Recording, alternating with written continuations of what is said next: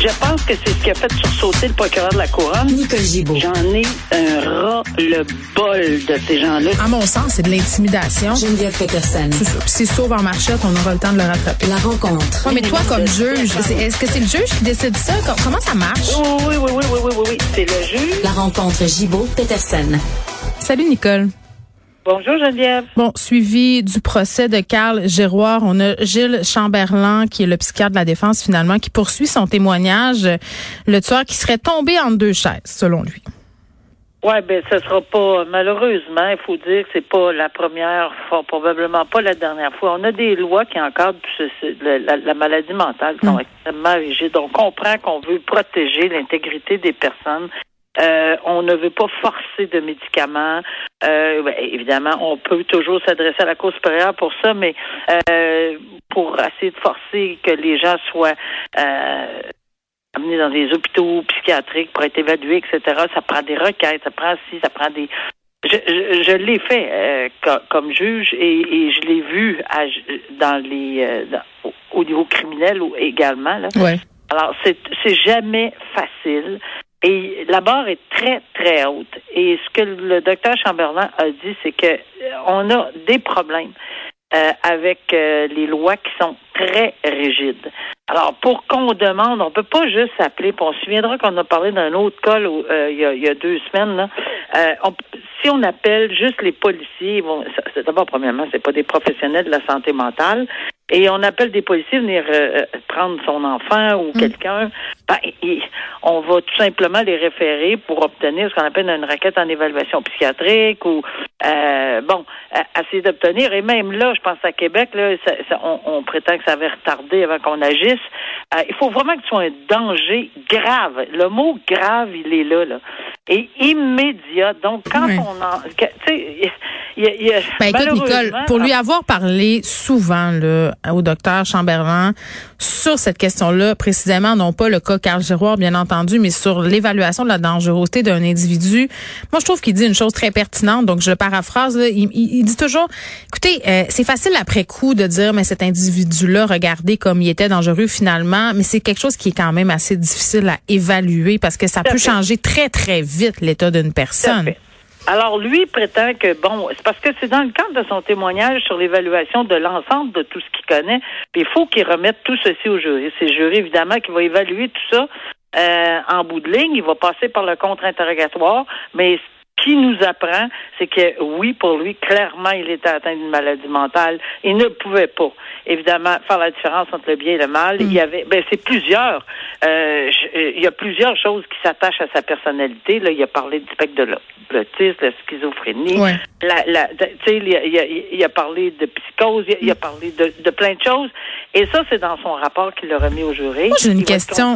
Nicole, euh, excuse-moi, mais tu sais, on Oui. a parlé souvent de la confidentialité entre les corps de métier, tu sais, les équipes qui interviennent avec des personnes là, qui, bon, ont différents problèmes, euh, que ce soit de la santé mentale, des problèmes psychosociaux. Là, Euh, ça a été euh, l'une des recommandations euh, dans le cadre de la Oui. commission Laurent sur aussi le- la, la question du tribunal spécialisé, là, le rapport rebâtir la confiance sur la violence conjugale, de décloisonner tout ça pour le bien des gens. Est-ce que dans le cas des individus comme ça, ça serait pas bien que les, les équipes se parlent aussi à un moment donné? fait. Et j'ajoute euh, un comité bien intéressant qui s'appelle le comité sur la réalité policière. Oui, ça c'est vrai, Nicole. T'en as fait partie. Ben oui. Alors, euh, et, et qui a également parlé de cette situation-là parce que souvent, euh, au- on lève le drapeau pour on dit on ne peut pas se parler à cause de telle telle chose, mais oui, il y a des possibilités de se parler, évidemment dans le cadre de la maladie mentale et surtout quand on est rendu à un point tel où il n'y a peut-être pas d'autre issue euh, pour protéger le public et pour protéger, bon. euh, alors, est-ce que toutes ces commissions, comités, rapports, etc., est-ce que ça va donner quelque chose? On le souhaite parce que c'est vraiment pas facile à gérer. Et euh, on a souvent dans ces cas-là, ben, alors c'est ça. C'est ce ce que le c'est ce que le docteur Chamberlain dit présentement, probablement pour expliquer les, la comment ça a évolué dans sa vie là, cette cette maladie là. Et euh, bon, il est encore, j'imagine, en train de parler de ceci, mais je, je veux vraiment qu'on s'attarde au contre-interrogatoire quand ça va arriver pour voir, parce que c'est ça qui va être intéressant aussi. Et de l'autre côté, pour le jury, c'est capital d'entendre les deux versions parce que c'est une décision très importante qu'ils vont devoir mm. prendre. Oui, puis c'est la question du bien du mal. Puis du côté de la couronne, évidemment, on plaide que M. Giroir était capable de faire la distinction. Donc, ça se poursuit. Là, Nicole, il va falloir que tu m'expliques ceci.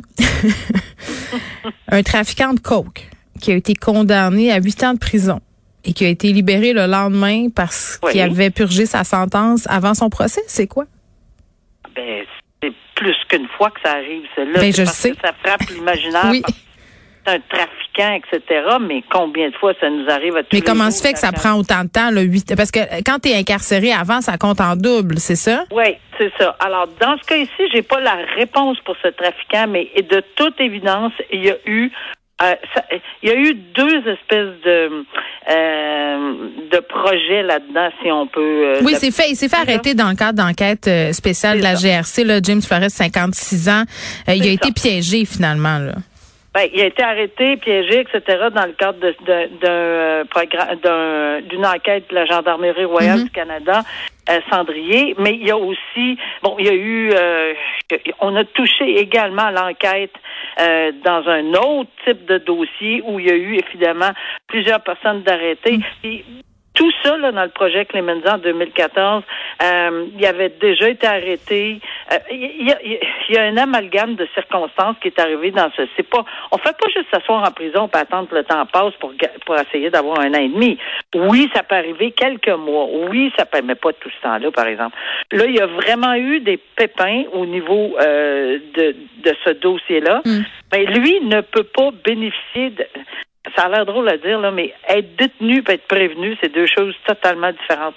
Il y a des choses qu'on ne peut pas faire comme prévenu et qu'on peut faire comme détenu. Puis ça, c'est vraiment le milieu carcéral qui gère tout ceci, mais c'est clairement limité. Et ici, j'ai compris que dans le cas de, de, monsieur, il aurait aussi, il y aurait eu des problèmes là, en détention, euh, certaines façons qu'on a utilisées à son égard. Là. Euh, et donc, par conséquent, on avait fait une requête en arrêt des procédures. Qu'est-ce qu'on a dit à propos des requêtes en arrêt des procédures?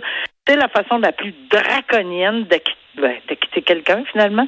Mm. Alors, le juge a dit non, il n'y a pas d'arrêt de procédure. Vous le plaiderez au fond. On verra sur sentence. Oui, il y a eu des problèmes dans ce dossier-là. Oui, il y a eu des lacunes dans ce dossier-là. Mais je n'arrête pas les procédures. Vous le plaiderez. Et à mon avis, c'était une solution. Donc, c'est sûr qu'avec tous les problèmes qu'il y a eu dans ce dossier-là, et comment ça en avoir beaucoup de problèmes dans les dossiers judiciaires qu'on se rend compte, là, alors qu'avec euh, tous les problèmes qu'il y a eu, c'est la Cour suprême qui a déclaré que c'est une journée et demie qu'il faut calculer lorsqu'on a purgé du temps comme prévenu. Donc, le calcul était assez facile. Hmm. Cinq ans, euh, un point Hmm. et ça fait ça. Et ça m'est arrivé pas dans, C'est la loi, c'est la loi, Nicole, mais l'impression que ça, laisse au lieu des, aux yeux des gens parfois, bon, c'est pas tout ah à fait idéal. C'est clair, c'est clair, c'est hein. pas facile à expliquer tout, toujours. Hein. Des séparations qui se passent mal, Nicole, euh, il y en a énormément. Je parlais vendredi passé dans le journal d'aliénation parentale. Euh, l'un des phénomènes qu'on voit aussi beaucoup, notamment avec l'avènement des médias sociaux, c'est des gens qui lavent leur linge sale en public.